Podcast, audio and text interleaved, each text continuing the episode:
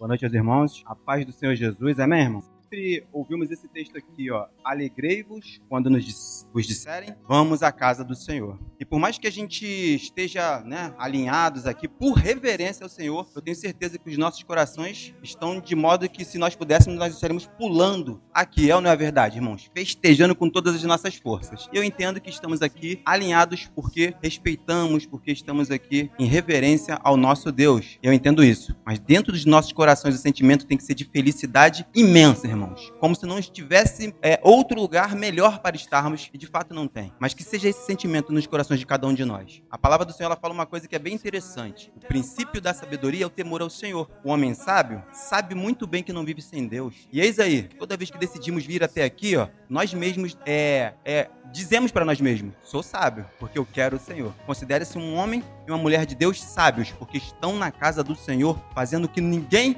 o que, na verdade, o que muitos gostariam de fazer, mas estão aprisionados no pecado. Vamos falar sobre isso hoje. Vamos falar sobre o encontro com Deus, irmãos. E encontro com Deus, eu não digo aquele encontro quando nós fomos morar no céu, aquele grande encontro não, mas o encontro do homem quando se encontra aqui na terra ainda, vivendo uma vida de pecado, vivendo uma vida, infelizmente, de morte espiritual. Mas quando há um encontro com Deus, as coisas mudam. Nós vamos aprender isso, refletir, né? Isso através da vida de Jacó. E aí a gente vai fazer a leitura no, em Gênesis, capítulo 32, do verso 22 ao 28. Gênesis, capítulo 32, do verso 22 ao 28. Amém, irmão? Vou fazer a leitura. Diz assim: Levantou-se naquela mesma noite, tomou suas duas mulheres, suas duas servas e seus onze filhos e transpôs o val de Jabó. Tomou-os e fê-los passar os ribeiros. Fez passar tudo o que lhe pertencia, ficando ele só. E lutava com ele um homem até o romper do dia. Vendo este que não podia com ele, tocou-lhe na articulação da coxa,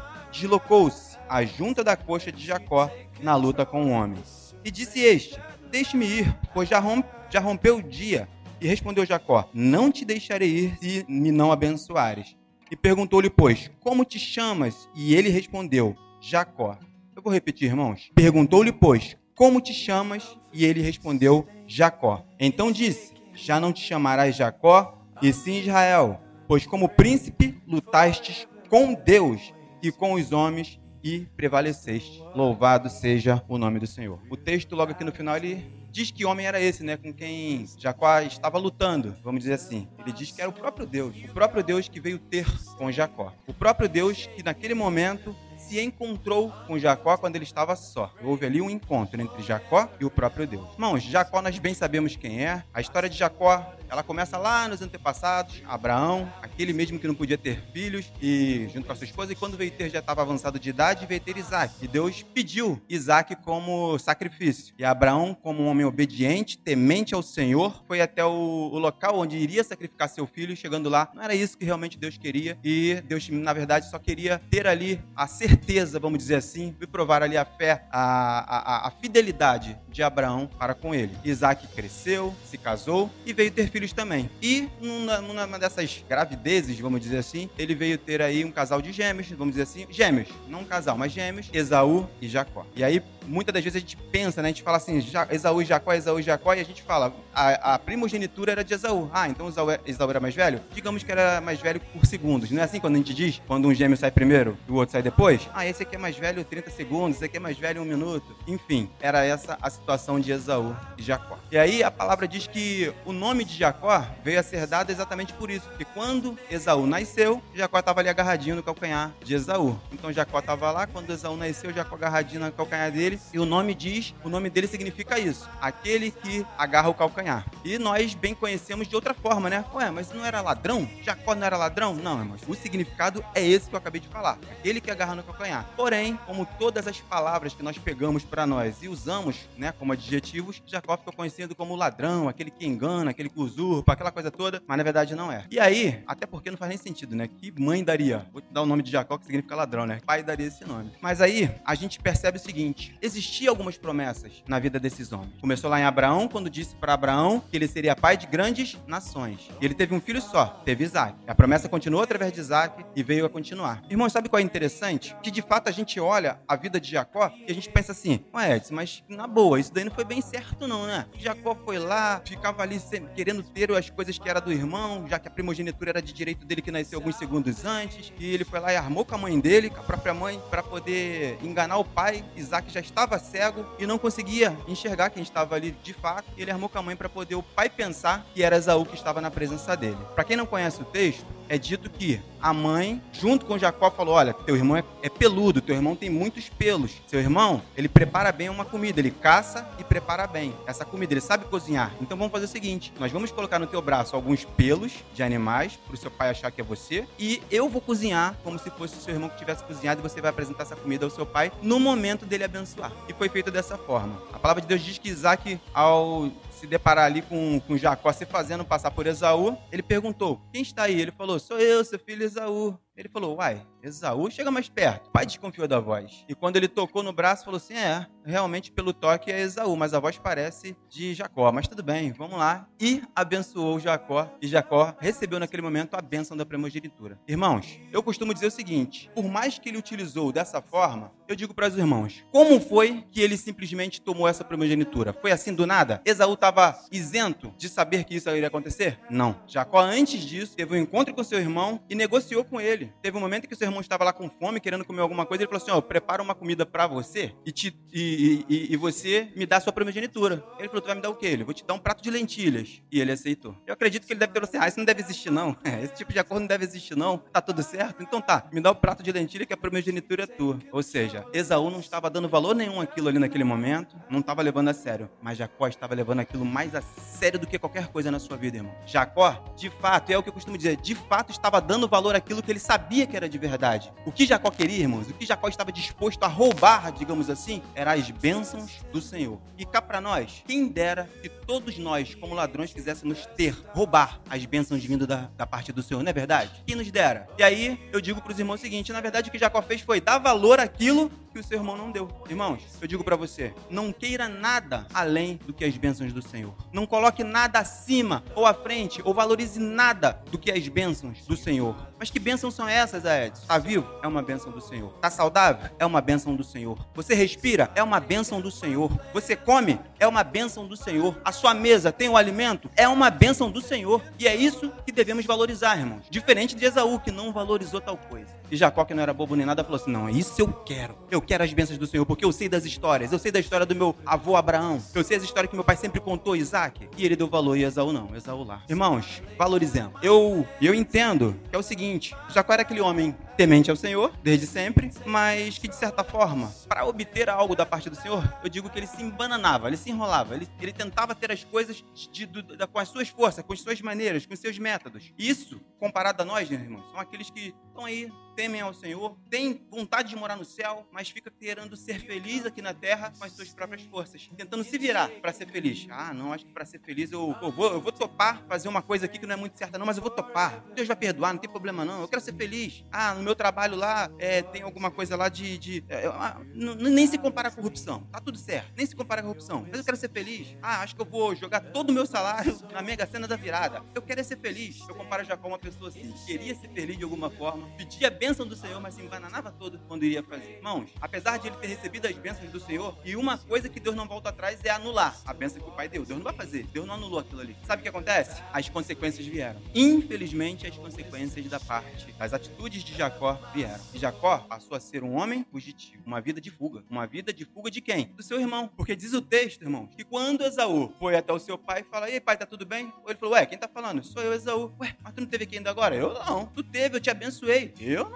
Ué, então alguém veio no teu lugar, se fez passar por você, e eu dei a benção da primogenitura. Ele falou: Que isso, pai? Não sobrou nem um pouquinho? Não, não sobrou nem um pouquinho. E ele jurou que ia matar o irmão. E isso chegou aos ouvidos de Jacó, e Jacó passou a ser um homem fugitivo, meus irmãos. E aí eu digo para vocês, comparando mais uma vez as nossas vidas, quanto de nós fugimos, nas nossas vidas mesmo, do nosso passado, do pecado? Quando nós fugimos da realidade que Deus desvenda na nossa frente, quando nos constrange e nos mostra onde é a nossa falha, o nosso pecado? Nós não fugimos disso, disso tudo, fugimos de uma realidade. Não, não quero, eu não quero assumir. Eu não quero assumir que eu, que eu errei. Deus vai me perdoar porque ele sabe que, que era uma tentativa de ser feliz, de fazer minha família feliz. Vai perguntar para alguém que roubou por que, que ele roubou. Tem um milhão de motivos que vai te deixar até com pena. Eu digo, eu digo pros irmãos, isso anula? Não anula. Não vai pagar? Vai pagar. Vai ser preso? Vai ser preso. Não vai responder na justiça? Vai responder na justiça. E muitas das vezes é assim que vivemos, irmão. A procura da felicidade da maneira errada. E quando é que isso melhora? Quando é que isso, na verdade, consegue se resolver? Aqui na Terra, irmão, quando o homem tem o um encontro com Deus vida de Jacó veio a mudar quando ele teve um encontro com Deus. Naquele, ali fala sobre Val, né? A gente fala, é, é, o vale, o vale, naquele vale. E aí a vida de Jacó veio a mudar. Mas mudou como? Do nada, ele falou assim, Deus falou, se Jacó tá aprontando muito, tá fugindo para lá e pra cá, ele precisa ir para lá pra cidade que, ele, que eu mandei ele ir, mas ele tá com medo que ele vai passar pela terra do irmão dele, o irmão dele vai matar ele. Aí ele tá com medo. Mas ele tá aprontando pra lá. Já sei, vou de encontro pra ele. Foi assim que Jesus fez? Não, foi assim não. Da mesma maneira que você fez ao sair da sua casa e vir para cá, foi dessa forma que Jacó fez. Vamos ver. Deixa eu colocar o óculos aqui, ó, mas vamos ver em Gênesis 32, do 9 ao 12. Antes do encontro, olha o que Jacó fez. A gente vai ler do 9 ao 12, ó. E orou, e orou Jacó. E orou Jacó. Nós já falamos sobre oração aqui outrora, não falamos? Oração, conversar com Deus. E orou Jacó. Deus de meu pai Abraão e Deus de meu pai Isaac. Ó Senhor, que me disseste, torna a tua terra e a tua parentela e te farei bem. Sou indigno de todas as misericórdias e de toda a fidelidade que tens usado para com teu servo, pois com apenas o meu cajado atravessei este Jordão, já agora sou dois bandos. Continuando. Livra-me das mãos do meu irmão Esaú, porque eu o temo, para que não venha ele me matar-me e as mães com os filhos. E disseste: Certamente eu te farei bem e dar-te-ei a descendência como a areia do mar, que pela multidão não se pode contar. Antes do encontro com Deus, Jacó orou. E na oração, ele demonstrou uma coisa, irmãos. Ele demonstrou que estava arrependido de tudo que tinha feito. Tudo bem, o temor, vamos dizer assim, né, o levou a tal coisa. Mas eu digo para você, quando você está temeroso, passando por algum tipo de dificuldade, você ora ao Senhor ou tenta resolver com as suas próprias forças? Jacó podia muito bem falar assim: quer saber? Tô rico já. Jacó estava com a sua família, estava com rebanhos grandes, tinha muitas e muitos bens ali com ele. Ele estava indo para a cidade que Deus mandou ele ir, mas ele já tinha família. Ele podia bem falar: vou montar um, um, um grupo de guerreiros aqui também, vou, vou brigar lá com meu irmão, vamos ver que bicho vai dar. Mas não, ele se mostrou humilde, orou ao Senhor. Sabe por quê, irmãos? Porque no fundo do coração, como um homem temente a Deus, não é isso que ele queria. Ele não queria continuar brigando com o seu irmão e partir para uma situação onde poderia causar mor morte de um dos dois, de ambas a família. O temor dele era dele morrer porque sabia que o irmão dele era um homem forte, guerreiro, bravo, de caçador, mas ele orou ao Senhor. Quando você, quando nós estamos atravessando tribulações e situações nas nossas vidas, nós fazemos o quê, irmãos? Vou no psicólogo. Nada, não tem problema nenhum no psicólogo, não, pelo amor de Deus. Mas é isso que eu faço de primeira mão. Vou no psicólogo para ver se ele me ajuda a resolver meus problemas. Tô cheio de finanças e vou lá no psicólogo. Tô cheio de dívida, vou lá no psicólogo. Tô com, eu vou lá no psicólogo. Faz sim, irmãos. Podem ir à vontade, não tem problema nenhum. São profissionais, amigos nossos. Mas é a primeira coisa que você faz. A primeira coisa que Jacó fez foi orar ao Senhor. E digamos que nesse momento, irmãos, e, e é, é incrível que o Senhor logo responde: Certamente te livrarei e te dar-te-ei e farei grande nações. A promessa que ele tinha feito lá, como a areia do mar, que pela multidão não se pode contar. Certamente eu te farei bem, te dar-te-ei descendência como a areia. A promessa que ele tinha feito a Abraão veio através da vida de Jacó. Sabe que qual é interessante? O que Deus avalia na vida de um homem, o que Deus avalia na minha e na sua vida, não é nada daquilo, não. A minha vida toda eu fui um homem certinho, na minha vida toda eu fui um homem que tenho diplomas, a minha vida toda eu fui um homem, mas com o coração todo, todo cheio de si, todo egoísta, ego, sabe? Aquela coisa que é só ele, é ele, é ele. Deus não avalia isso, não. Deus avalia aquele homem que pode ter errado a vida toda, mas se arrepende e reconhece o seu erro e se quebranta de joelhos dobrados e ora ao Senhor. É isso que ele reconhece. Ele reconhece quando aí no seu coração você compreende isso. Olha, eu sou um homem de sucesso, eu sou uma mulher de sucesso, eu tenho sucesso. Olha, eu tenho amigos, eu posso fazer muita coisa. Tranquilo, não tô precisando de nada. Eu tô com problema, não tem problema. Vou ligar para um amigo meu para ver se ele me ajuda a resolver. Não é assim? Quando se é influente, a gente tenta resolver com amizade. Mas isso não, Deus não reconhece. Deus reconhece quando o homem se humilha, entende que ele é pequeno, que nesse mundo ele não é nada e que Deus é tudo. Assim como Jacó. Jacó fez. Ele estava cansado, irmãos, de fugir, de errar, de esconder os seus pecados, a realidade que estava sendo exposta diante dele, de que de fato ele errou. Ele foi lá e entregou tudo ao Senhor. E olha que interessante quando ele encontrou com o Senhor. Aí a Bíblia fala que quando ele encontrou com o Senhor, começou aquela a luta. Irmãos, há quem diga que essa luta, né? A luta, a gente, a gente, a gente fica assim, que luta é essa? Né? Jacó, primeiro que Jacó não era um homem de guerra, não era de briga. Então não era luta braço, não. Né? A gente fala que, é, se a gente for falar de forma literal, era aquela coisa de não, de te largo não, vou ficar agarrado aqui em você. É, não vai sair daqui não, Deus, vou ficar agarrado aqui em você. E há outros que dizem, irmão, se a gente for realmente interpretar isso aqui, era de tanto clamar, de tanto pedir, de não desistir, de continuar ali, insistindo, clamando, de joelhos dobrados, Senhor, Senhor, não vai embora, não sai daqui antes de me abençoar. E a palavra de Deus diz que ele ficou quase que uma noite inteira, quase a raia do dia, fazendo isso. E os irmãos lembram que eu pedi pra gente repetir no verso, se eu não me engano, 27? Perguntou-lhe, pois, como te chamas? E ele respondeu, Jacó. Deus estava ali diante dele e fez uma pergunta, seu Afonso. Nessa pergunta, o que Deus estava testando é se ele realmente havia se arrependido, como ele tinha dito no momento de oração dele. Os irmãos vão lembrar de uma coisa. Quando ele estava diante do pai dele, para receber a benção, ele falou que ele era quem? Esaú. Ele mentiu. Ele pecou naquele momento. E Deus queria ver se ele realmente tinha se arrependido. E perguntou, então como é que tu se chama? Naquele momento ele falou assim, eu sou Jacó. Eu me chamo Jacó. Naquele momento, irmãos, ele estava se rendendo ao Senhor, abrindo totalmente o seu coração e falando a verdade. Senhor, eu sou Jacó, o pecador, o que usurpou do meu irmão a primogenitura, aquele que só vive fugindo, que fiquei tentando dar jeitinhos e jeitinhos na minha vida, Senhor. Eu sou esse. Eu sou essa pessoa que tentou ser feliz da minha maneira, Jesus. Meu Deus, eu sou aquela pessoa que sempre tentei argumentar, que sempre tentei usar as minhas influências para ser feliz. Eu sou essa pessoa, Senhor. Irmãos, coração quebrantado, você tem algo que agrada ao Senhor, é um coração contrito, cheio de arrependimento, entendendo que não somos nada e não somos mesmo não. Somos pequenos como pó e cinza. Mas basta a gente estar tá por cima que a gente esquece de Deus, acha que consegue resolver, e a gente chega a pensar assim, ó,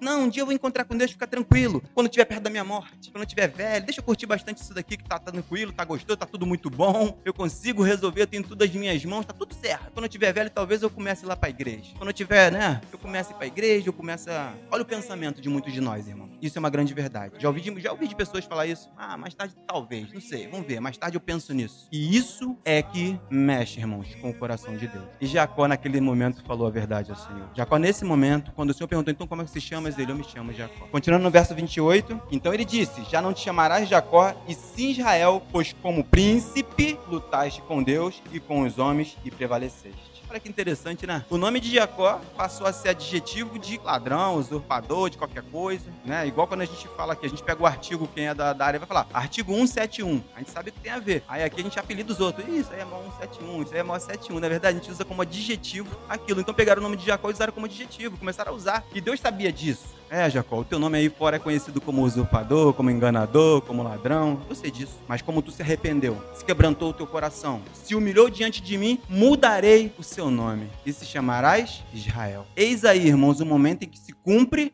promessa que o Senhor havia feito a Abraão lá. Ó. Israel que os irmãos conhecem, Israel que nesse momento está em guerra lá, uma guerra, é, a gente fala religiosa, mas a gente sabe muito bem do que se trata. É algo espiritual de verdade. Esse Israel que Deus havia prometido que viria, veio através da vida de Jacó.